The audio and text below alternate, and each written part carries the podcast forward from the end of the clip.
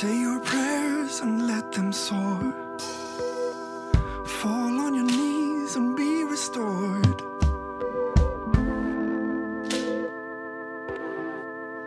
Look to Jesus. Daniel, eh, bueno, toda la historia del, del capítulo de Daniel eh, pasó en como 600 años antes de, de que Jesús llegara a la tierra o viniera, ¿ya? Son como 600 años antes de Cristo y, tengo los datos aquí, ocurrió en Babilonia. ¿Saben dónde está Babilonia hoy en día o no? ¿No? ¿Dato freak? Bien, en Irak, justamente donde está todo el petróleo de Trump. Ahí en Irak, ¿ya? En Irak está hoy en día eh, Babilonia y todavía están los muros de Babilonia parados, ¿cachai? Hay, bueno, si ustedes buscan en Google después hay, mucha, hay muchas fotos de los muros de Babilonia, cómo era la ciudad adentro, hay algunas ruinas, pero casi todo está, está en pie, ¿ya? Y de lo que voy a hablar hoy día es del libro de Daniel, pero no de Daniel, ¿ya? Sino que vamos a hablar de esas tres personas de ahí. Así que vamos a leer, quédense con esa imagen mental, perdón, quédense con la imagen mental que, va a aparecer ahí ahora prontamente, que es de las tres personas o cuatro personas en el fuego y de una gran estatua de oro, ¿ya? Porque va a ser súper importante, quédense con esa imagen en la cabeza y vamos a avanzar, ¿ya? Vamos a leer el capítulo 3 de Daniel. ¿Quién anda con la Biblia? No la Biblia celu, Biblia literal, uno. ¿Quién más anda con una Biblia física? Dos, tres, cuatro, cinco. En Nico, aplicado el Nico. Seis. Ah, ustedes nada, hermano. Ya. Capítulo 3 es no tan extenso. Tiene, tiene 110. No, tiene 30 versículos nomás, cabrón. Ya, así que vamos a leer. Déjame ver si es la misma versión para no dar jugo aquí. Sí, es la misma. NBI. Ya. Leamos entonces. El horno en llamas se llama esta cuestión. Todo en llamas, ¿ya? Ustedes después van a estar en llamas. El rey Nabuc, el Nabuco, el rey Nabucodonosor mandó a hacer una estatua de oro, que era la estatua que salía ahí, de 27 metros de alto. ¿Cachai? 27 metros de alto. Un piso de una casa de hoy en día tiene como entre 2 metros y medio, 3 metros. ¿Cachai? A ver cómo anda la matemática. 27 metros. ¿Cuántos pisos serían de 3 metros? 9. Bien, Yorgos. Ya. Cáchense la estatua, po. 9 pisos para arriba, ¿ya? Mandó a hacer una estatua de oro de 27 metros de alto por 2 metros y medio de ancho, más, muy, muy ancho, ¿ya? Y mandó que la colocaran en los llanos de Dura. No sé dónde está Dura, yo sé que Babilonia está en Irak, ¿no? En la provincia de Babilonia. Luego le ordenó a los sátrapas, prefectos, gobernadores, consejeros, tesoreros, jueces y magistrados, y además oficiales de las provincias, que asistieran a la dedicación de la estatua que había mandado erigir. Para celebrar tal dedicación, los sátrapas, prefectos, gobernadores, consejeros, tesoreros, jueces, magistrados y además oficiales de las provincias se reunieron ante la estatua, como salía en la imagen delante. Entonces los heraldos proclamaron a voz en cuello, a ustedes, pueblos, naciones y gentes de toda lengua, se les ordena lo siguiente. Tan pronto como escuchen la música de las trompetas, flautas, cítaras, cítaras, liras, arpas, zampoñas y otros instrumentos musicales, deberán inclinarse y adorar a la estatua de oro que el rey Nabucco, mi compadre Nabucco, ha mandado a erigir. Todo el que no se incline ante ella ni la adore será arrojado de inmediato a un horno en llamas. ¿Ya? Bien, bien así la cosa. Ante tal amenaza, bien dictador, ante tal amenaza, tan pronto como se escuchó la música de estos instrumentos musicales, todos los pueblos y naciones y gentes de toda lengua se inclinaron y adoraron a la estatua de oro del rey Nabucco, le voy a decir así, no, que es muy largo, había que había mandado erigir. Pero algunos astrólogos se presentaron ante el rey, los acusetes de siempre. El típico compañero de curso que le decía al profe, profe, ¿va a realizar la tarea? Los mismos. Tengo un compañero de pega hoy, nosotros tenemos un horario súper reducido de trabajo, yo trabajo, a mí no me importa la ley de las 40 horas, yo trabajo como 38 horas semanales. Pero hay un compañero que el sapo, siempre va a estar el sapo, que le pregunta a la subgerenta, le pregunta, oye, ¿cómo lo vamos a hacer con la cuestión de las 40 horas? Nosotros trabajamos menos. eh". Eso mismo hicieron estos, estos socios, ¿ya? Los astrólogos se presentaron ante el rey y acusaron a los judíos. Que viva su majestad por siempre, exclamaron. Usted ha emitido un decreto ordenado que todo el que oiga la música de las trompetas, flautas, cítaras, liras, arpas y zampoñas y otros instrumentos musicales se inclina hasta- ante la estatua de oro y la adore.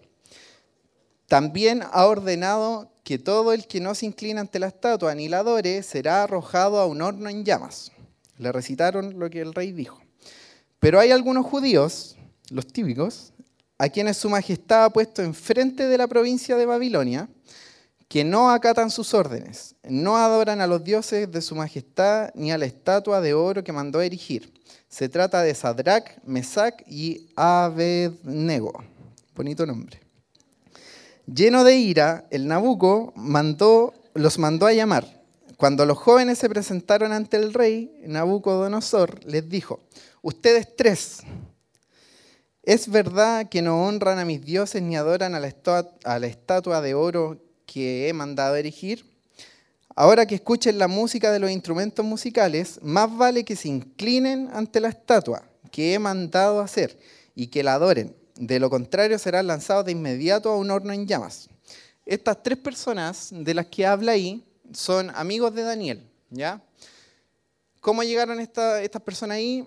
Eh, no me acuerdo bien, pero de lo que me acuerdo hubo como una guerra y, y los tiraron para acá, para este, para este reino donde estaba el rey Nabucodonosor. Y el rey Nabucodonosor en los textos anteriores tuvo un sueño donde ninguno de sus astrólogos y ningún nadie le pudo decir qué era lo que significaba su sueño, qué era lo que había soñado. Entonces Dios le reveló a Daniel el sueño del rey y ahí eh, Daniel fue a decirle a, los guardias que lo llevara donde el rey y el loco le dijo al rey qué era lo que, lo que significaba su sueño. El rey adoró a Dios, pero mandó a hacer la estatua igual. Y estas tres personas de las que habla esta historia son amigos de Daniel. Cuando Daniel eh, reveló el, el sueño al rey, los puso como gobernadores de, de las provincias. Entonces, los astrólogos ahora vienen a sapiar que estos locos no se estaban agachando delante de la estatua ni la estaban adorando, entonces el rey los manda a llamar y les dice, ahora, cuando escuchen la música, ustedes van a tener que adorar, si no, cooperaron. ¿Ya? De- ya. Sadrach, Mesach y Abednego le respondieron a Nabucodonosor, no hace falta que nos defendamos ante su majestad. Si nos arroja al horno en llamas, el Dios al que servimos puede liberarnos del horno y de las manos de su majestad. Pero aún si nuestro Dios no lo hace así, sepa usted que no honraremos a sus dioses ni adoraremos a su estatua. En su face se la mandaron. Ante la respuesta de Sadrach, Mesach y el otro socio, el Nabucco se puso muy furioso, se puso en llamas, ese men, y cambió su actitud hacia ellos. Mandó entonces a que se calentara el horno siete veces más zarpadamente de lo normal y que algunos de los soldados más fuertes de su ejército ataran a los tres jóvenes y los arrojaran al horno en llamas. Fue así como los arrojaron al horno con sus manos, sandalias, turbante y todo, es decir, tal como estaban vestidos. Tan inmediata fue la orden del rey y tan caliente estaba el horno que las llamas alcanzaron y mataron a los soldados maceteados que los tiraron adentro del horno. Los cuales, ya, eh, estos tres personas, por sus nombres raros, los cuales atados de pies y manos cayeron dentro del horno en llamas. En ese momento el rey Nabucco se puso de pie y, y sorprendido les preguntó a sus consejeros, ¿acaso no eran tres los hombres que atamos y arrojamos al fuego? Así es su majestad, le respondieron los otros. Pues miren, exclamó, allí en el fuego veo cuatro hombres, sin ataduras y sin daño alguno, y el cuarto tiene apariencia de un dios. Esa cuestión es brígida. A mí me, yo a veces me voy en la volada, me quedo pensando cuestiones, y cuando uno lee el Antiguo Testamento, no sé si han cachado que se nombra mucho esto de que como que la gente estaba acostumbrada a ver estas cuestiones, como que estaba acostumbrada a ver ángeles o apariciones, o que, no sé, el ejemplo, el otro, que hay un burro que habla, ¿cachai? Cuestiones así. lo nombran así como si nada, ¿cachai? Como un hombre adentro tenía como aspecto de Dios. ¿Qué es? No sé. Así como muy, muy común. Entonces, eh, dicho esto, el rey se acercó a la puerta del horno en llamas y gritó, Sadrach, Mesach y el otro, siervos del Dios Altísimo, salgan de allí y vengan acá. Cuando los tres jóvenes salieron del horno, los sátrapas, prefectos, gobernadores y toda la, la que había ahí, se arremolinaron en torno a ellos y vieron que el fuego no les había causado ningún daño, los locos invencibles, y que ninguno, ni uno solo de sus cabellos se había chamuscado. Es más, su ropa no estaba quemada y ni siquiera olían a humo. Ya para terminar. Entonces exclamó el rey, alabado sea Dios, el Dios de estos jóvenes. El loco se daba vuelta la chaqueta así, pero... Alabado sea el Dios de estos jóvenes, que envió a su ángel y los salvó. Ellos confiaron en él y desafiando la orden real optaron por la muerte antes de honrar o adorar a otro Dios que no fuera el suyo, los locos brígidos. Por tanto, yo decreto que se descuartice a cualquiera que hable en contra del Dios de Sadrach, Mesach y el otro socio, y que su casa sea endurecida a cenizas, sin importar la nación a la que pertenezca o la lengua que hable. No hay otro Dios que pueda salvar de esta manera. Después de esto, el rey promovió a Sadrach, Mesach y el otro socio a un alto puesto en la provincia de Babilonia. El rey que se da vuelta la chaqueta. ¿ya? Siguiente. Bueno, ahí estaban en el horno y ahí está el otro. ¿ya? ¿Cuán fácil hubiera sido para los tres racionalizar su acción? Que yo creo que cualquiera de, nosotros lo podría haber hecho y ceder diciendo, todos sabemos que no queremos, que no queremos hacerlo, pero no arrodillarse frente a ese ídolo hubiera sido un suicidio. Eso podría haberlo dicho cualquier persona, ¿cierto? Mejor sobrevivo para servir a Dios. La excusa perfecta, puta, ya me tengo que arrodillar, Diosito, tú sabes que yo no quería, pero así te puedo servir por más años. Al permanecer fieles, Dios hizo que ni siquiera el fuego los pudiera tocar. ¿ya? El precio de desafiar y aquí vamos tomando forma el tema, el precio de desafiar el inclinarte ante un gigante puede parecer muy alto, muy doloroso, incluso puede parecer agónico o puede ser agónico. Pero contamos con el Dios que nunca ha perdido una batalla, jamás en la vida ha perdido una batalla. Y es excelente en misericordia, quien no puede ser tentado por el mal. ¿Ya? Siguiente. ¿Cómo se llama ese gigante rey en tu vida? ¿Cómo se llama ese, ese rey de oro de 27 metros en tu vida? ¿Qué nombre le poní a ese, a ese gigante en tu vida? ¿Qué es? ¿Por qué tienes que arrodillarte ante ese gigante? ¿No tienes las armas para dejar de arrodillarte? ¿Estás cansado o eres insuficiente y por eso te tenés que estar arrodillando delante de ese gigante? Dale nomás, la siguiente. Ese gigante rey puede ser cualquiera de estas cosas y muchas más cosas. Un chanchito, perdón. Y muchas más cosas aparte de esto. Estamos relajados aquí.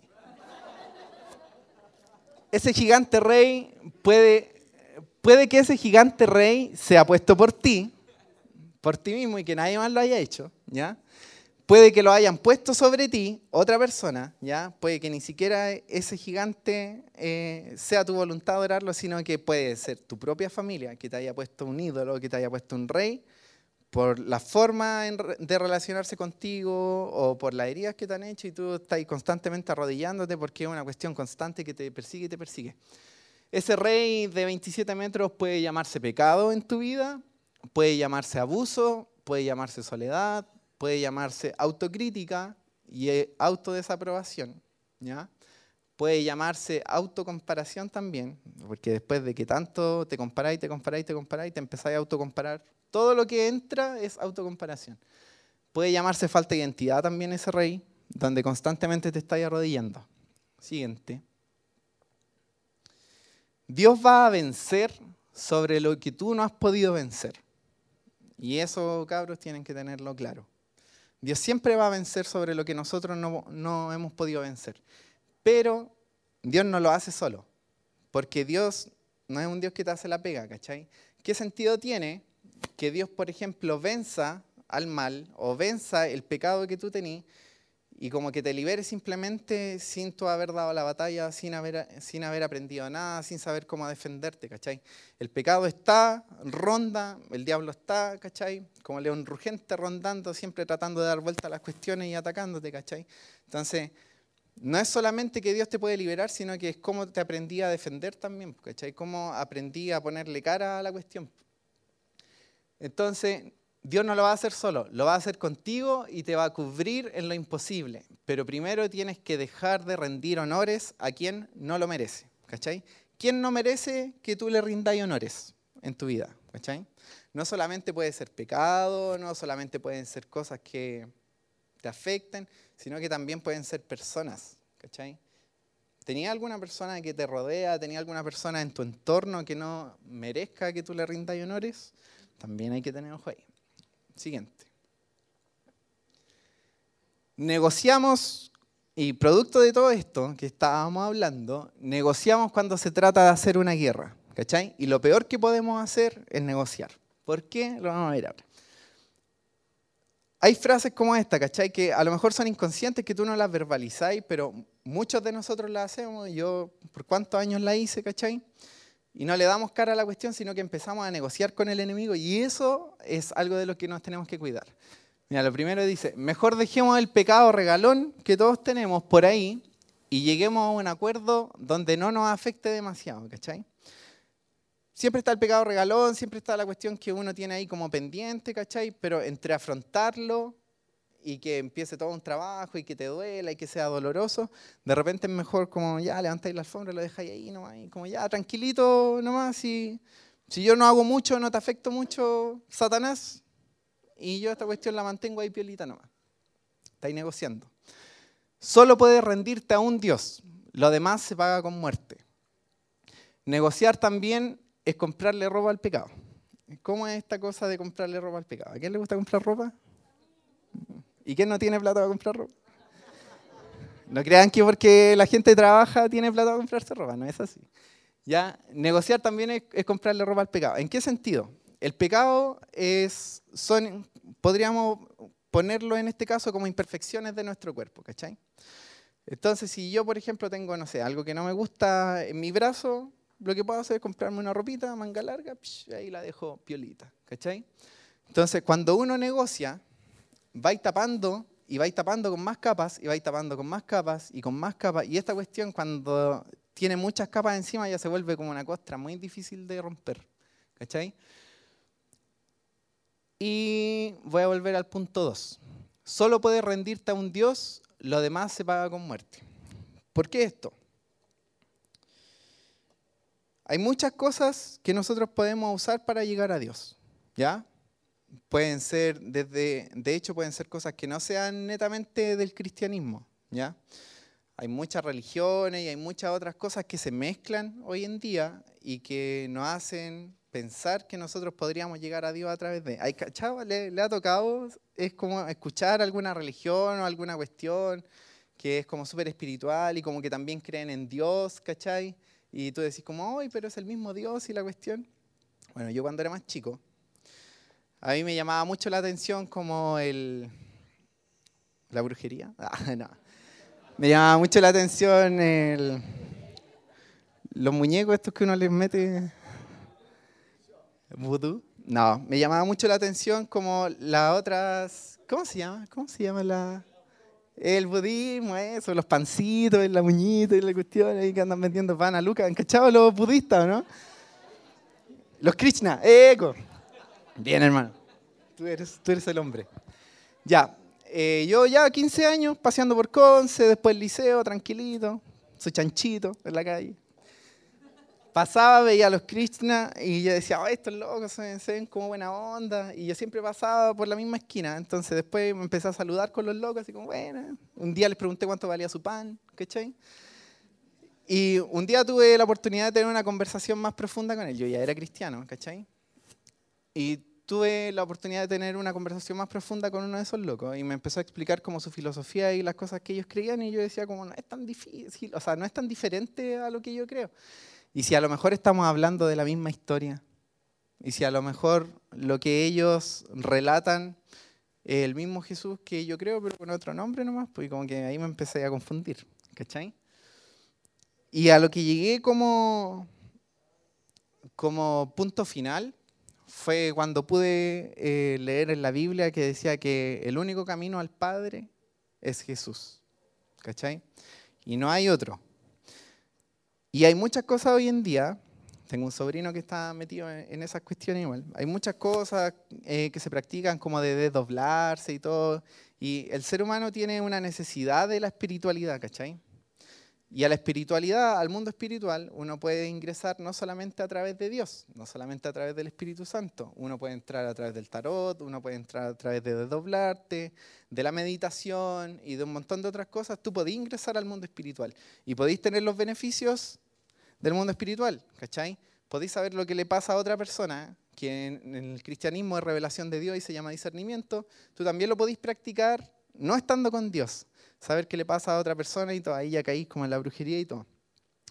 Pero, ¿cuál es el precio de eso, cachai? Entrar al mundo espiritual es muy fácil, se puede hacer de muchas formas, pero el único que te garantiza que tu vida va a ser salva, ¿cachai? Y que, y que tú vayas a ser amado y esta entrada es Dios, ¿cachai? Y el único camino al Padre es Jesús, ¿ya? Entonces, por eso yo les pongo esto. Solo puedes rendirte a un Dios. Lo demás se paga con muerte. Cualquier cosa a la que te estés rindiendo, sea un ídolo, sea esta cuestión que te está, que te está atando, que te hace arrodillarte y mantenerte ahí y no es Dios, lo vaya a pagar finalmente con muerte espiritual, ¿cachai? Así que eso para ir terminando, da la siguiente. La honestidad contigo mismo, misma, por eso puse ahí el misme, debe ser lo primero. Y esto es para culminar. Yo les dije que iba a ser cortito. Eh,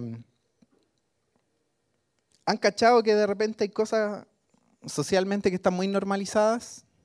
¿Sí? ¿Se han dado cuenta, no? Y que no... Como está tan normalizado, como que uno piensa, oye, esta cuestión no es mala, ¿cachai? Como si todos lo hacen. ¿Por qué sería malo hacerlo? ¿Me entienden? Pero el punto principal aquí no es si los demás lo hacen o no, o si la sociedad lo hace o no, o si está tan normalizado o no, sino que el punto principal, cabros, para dejar de arrodillarte delante de estos ídolos o delante de las cosas que te están atando hoy en día, es precisamente ser sincero contigo mismo o sincera contigo misma. ¿Me entienden? ¿En qué sentido? Si ustedes están siendo atados por algo, vamos a correr más acá porque se escucha... Si ustedes están siendo atados por algo hoy en día, algo que no se sienten que no pueden tener libertad en eso, Dios siempre los va a llevar al punto donde ustedes se puedan ver de afuera y donde ustedes puedan ver cuán rotos están o por qué están actuando de esta forma o empezar a preguntarse por qué soy así, puta, como la disconformidad con uno mismo, como puta, siempre caigo en lo mismo, puta, me detesto a mí mismo, por qué yo soy así, toda la cuestión. Y en ese desagrado con uno mismo, uno tiende a justificarse mucho, ¿ya? Si tenéis problemas, no sé, eh, con la pornografía, por ejemplo, ¿ya?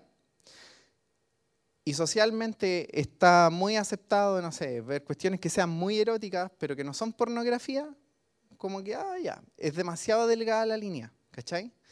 Tú creí que no siendo brígido y honesto contigo mismo, vaya a poder liberarte si estáis siempre pisando la línea constantemente con esas cosas? No se puede. ¿Entienden? Entonces, lo primero que tiene que hacer uno con estas cosas es examinar el corazón de uno. ¿Por qué está mi intención en eso? ¿Entienden? Es la única forma, chiquillos y chiquillas, de poder salir de delante de este gigante de 27 metros y, y poder ser libre de una vez por todas. Si no somos sinceros con nosotros mismos, si no somos sinceros en el por qué estamos haciendo las cosas, en el por qué estoy haciendo esto, como qué quiero conseguir con esto, ¿ya? No van a llegar a ninguna parte. Y es una cuestión súper difícil de hacer al principio, pero después cuando ya la empezáis a practicar es súper fácil. Pero estar constantemente preguntándote, ya, ya, voy a hacer esto y todo, todo, ya. Pero ¿por qué lo estoy haciendo? Sinceramente, ¿qué quiero lograr con esto? Yo sé que me va a llevar para allá. Entonces mejor me retengo, me retraigo, ¿cachai? Y empiezo a avanzar para atrás con esas cosas en vez de avanzar para adelante. Siguiente.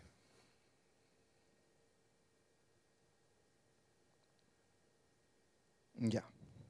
¿El Enrique? Bueno, amén. Vamos a hacer un ejercicio ahora. Cuando llegue el Enrique con su guitarra, el chico de la guitarra.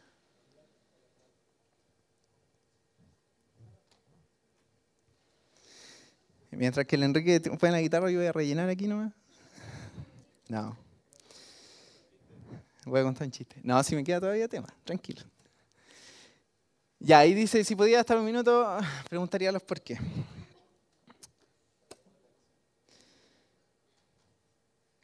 Voy a esperar lo mejor, que si no me voy a adelantar.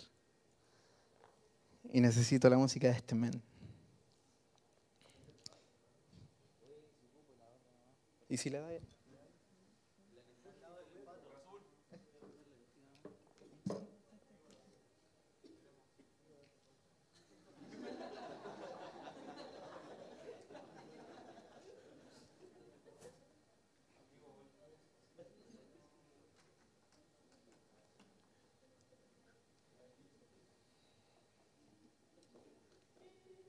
Ya, vamos a empezar nomás. Quiero que todos cierren los ojos. El que, el que esté con los ojos abiertos, vamos a hacerle no sé, algo. Ya, quiero que todos cierren los ojos ahora y se concentren, ¿ya? Que dejen sus celos de lado, pónganle silencio, no sé, que nada los interrumpa. Cierren sus ojos, porque vamos a entrar en una hipnosis. No. todo lo que quieres brujería. Todo lo... No. Compórtense, chicos. Ya, cierren los ojos y van a seguir mis instrucciones, ¿ya? Traten de perder el contacto con la persona de al lado. Si la persona de al lado te está tocando el codo, te está tocando el hombro, trata de separarte, ten tu espacio, tu centímetro de línea al lado tuyo, sin que nadie te, te interrumpa, sin que nadie te toque. La idea es que no se ningún ser humano alrededor tuyo. ¿Ya? Mantengan sus ojos cerrados, ojos cerrados todos para que esto funcione. Porque les voy a empezar a relatar una historia y en esa historia ustedes van a tener que empezar a imaginar todo lo que yo les digo, ¿ya? La voy a hacer bien personal, o sea, bien general la historia, pero ustedes la tienen que tomar personal. Todo lo que yo empiece a, a relatar, ustedes van a tener que empezar a imaginárselo personalmente con su propia persona, ¿ya? Empezamos. Quédense tranquilito, respiren, sientan su respiración, sientan la música. Ahora quiero que se imaginen esto. Personalmente, estás en tu casa ahora.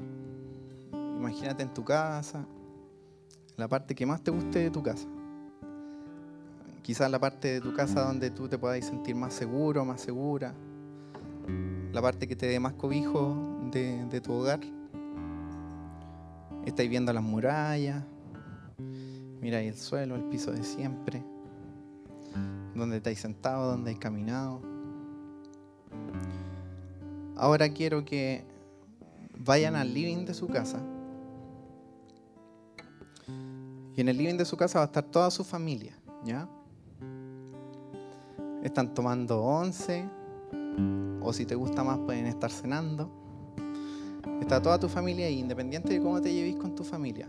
Están todos ahí. Es un momento súper rico, es un momento de compartir, es un momento donde están todos felices. Te miran entrar, te sonríen, Hay mucha paz en este ambiente. Y de repente tú te paráis y les decís que te tenéis que ir. Ellos te dicen, anda, se ríen, te miran con cara tierna y sales de tu casa. Empezás a caminar hacia afuera de tu casa, por la calle, empezáis a llegar casi a la esquina de tu casa y el piso empieza a cambiar. Ya no es de cemento, ahora es de tierra. Tú seguís caminando mirando al suelo, no, no logras ver nada que no sea el suelo, sino que empiezas a caminar y ves más tierra, más tierra y de repente empieza a aparecer pastito. Un pastito verde, casi fosforescente y perfectamente cortado. Tú seguís caminando por el pastito, de repente levantáis la mirada y te das cuenta que alrededor tuyo hay árboles, que más adelante hay una colina redondita, muy bajita, pero que finalmente es una colina donde tú querías llegar. El viento te sopla en la cara, el sol está rico, hay arbolitos perfectos como de dibujo, redonditos, y tú seguís caminando hacia la colina. Cuando te vas acercando a la colina, te das cuenta que hay un columpio. Y el columpio tiene dos, dos posiciones para dos personas.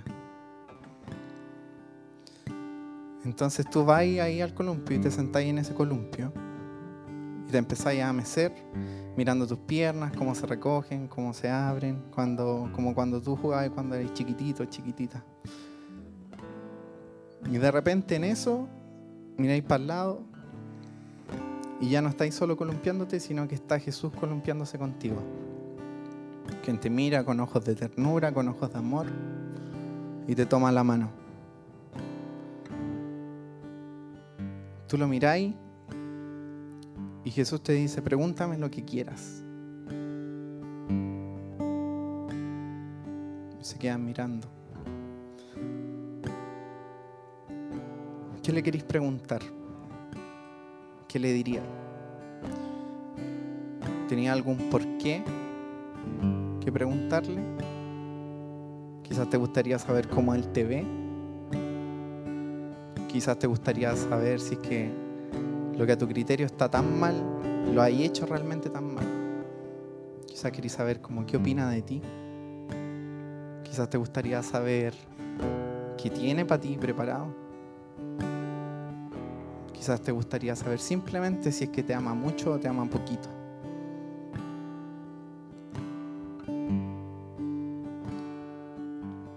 Y esta pregunta yo quiero que se la hagan ahora personalmente a él, ahí en el columpio, de forma personal, y que puedan intentar escuchar lo que él tiene que decirle a ustedes mientras viene la, la.